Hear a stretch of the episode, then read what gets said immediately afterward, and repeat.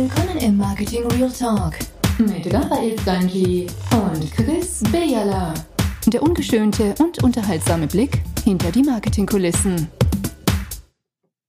So, zuerst mal danke vielmals, du, der zuhörst im Podcast Marketing Real Talk. Der Chris und der Raffi sind wieder da für dich. Und wenn du jetzt zu denen gehörst, die endlich entdeckt haben in der Schweiz, welches der Podcast ist, den du auf keinen Fall verpassen solltest, dann sagen wir dir Danke, denn so ist es passiert. Vielleicht hast du die Charts gesehen von der letzten Woche iTunes.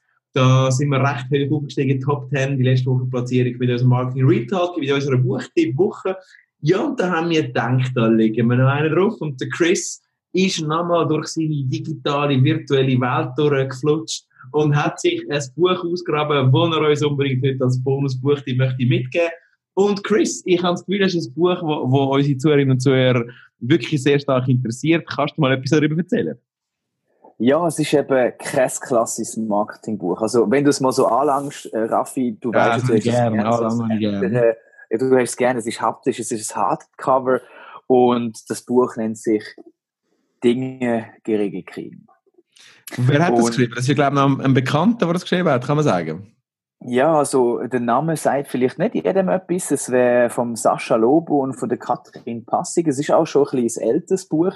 Äh, der Sascha Lobo auch bekannt als der ähm, Herr im journalistischen Bereich mit dem, mit dem roten Kamm äh, auf dem Kopf. Das ist nicht, ähm, der, das ist nicht der Thiel, äh, wichtig für alle in der Schweiz. Nein, es ist nicht der Thiel.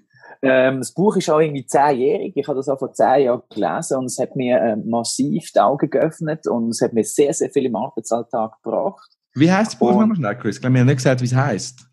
Doch, wenn es das heißt Dinge geregelt kriegen und dann quasi in Klammern ohne einen Funken Selbstdisziplin.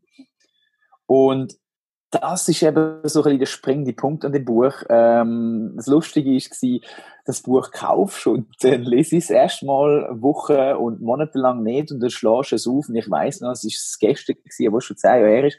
Sie greifen natürlich genau das Thema und sagen, ja, das Buch liegt jetzt eigentlich schon mega lang umeinander und du hast es auch nicht gelesen und bei ihnen ist es genau gleich gegangen. Sie haben das Buch angefangen zu schreiben, aber äh, sie haben überhaupt keine Disziplin, aber sie haben es gleich geschafft zum fertig machen.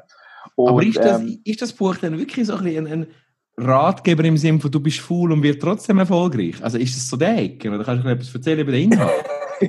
ja, es geht einfach um, um ganz viele verschiedene Sachen. Es ist so ein bisschen, es geht am Anfang so um den Pain, so hey, du schiebst alles vor dich raus und es geht irgendwie nicht.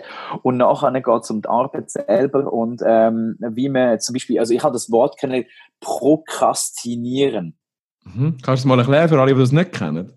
Ja, prokrastinieren ist einfach, du schiebst Sachen auf und du, also du es einfach vor dich her schieben. Das kennst du auch. Du denkst, ah, das To-Do äh, im Trello, ah, komm, das schieben wir wieder ein bisschen ab.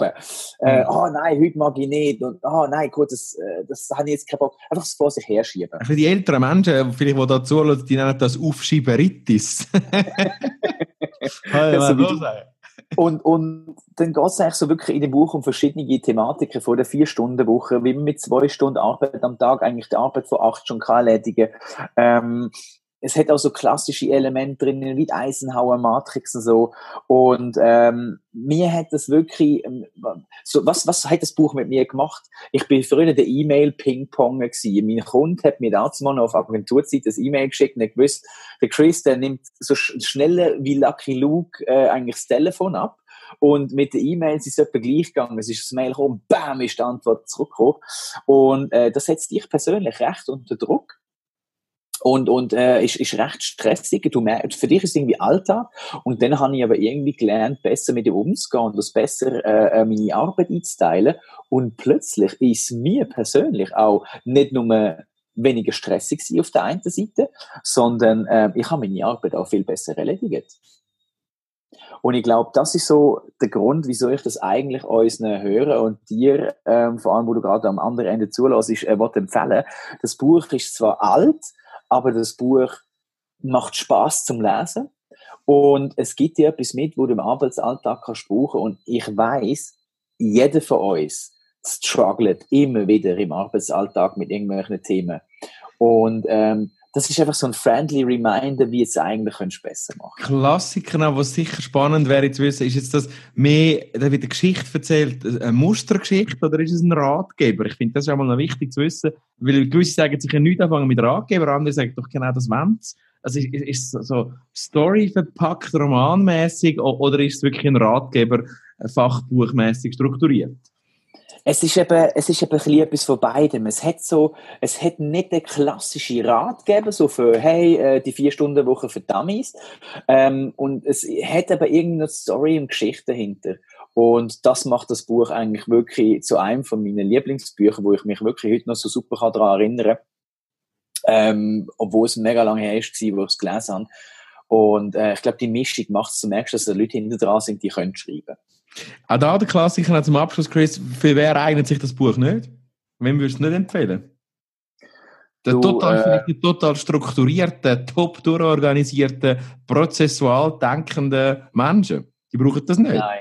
Nein, doch, sicher. Auch die, auch die machen sich Stress. Auch die, weißt du, das, das Perfektionistische in dem Ganzen innen, wo es eigentlich nicht müsste haben, auch diesen Leuten würde ich viel, viel ringen ab und zu gehen, weil die setzen sich auch selber unter Druck, wenn sie so mega strukturiert sind. Und es braucht nicht immer, äh, ich wollte nicht sagen, dass es die extra Meile nie braucht, aber es gibt mal so gewisse Situationen, wo es einfach unnötig ist, nochmal so viel Zeit zu investieren, um ein überperfektes Ergebnis zu haben.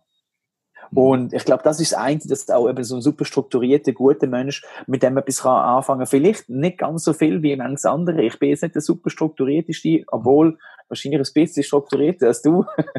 Möglich. aber aber ähm, ich denke, es ist, es ist für jeden. Und sieht das auch jemand, der jetzt eben nicht im digitalen Bereich schafft und mal irgendwie auf den Podcast gestoßen ist über irgendwie drei verschiedene Ecken, das spielt eigentlich wirklich eine Rolle. Okay.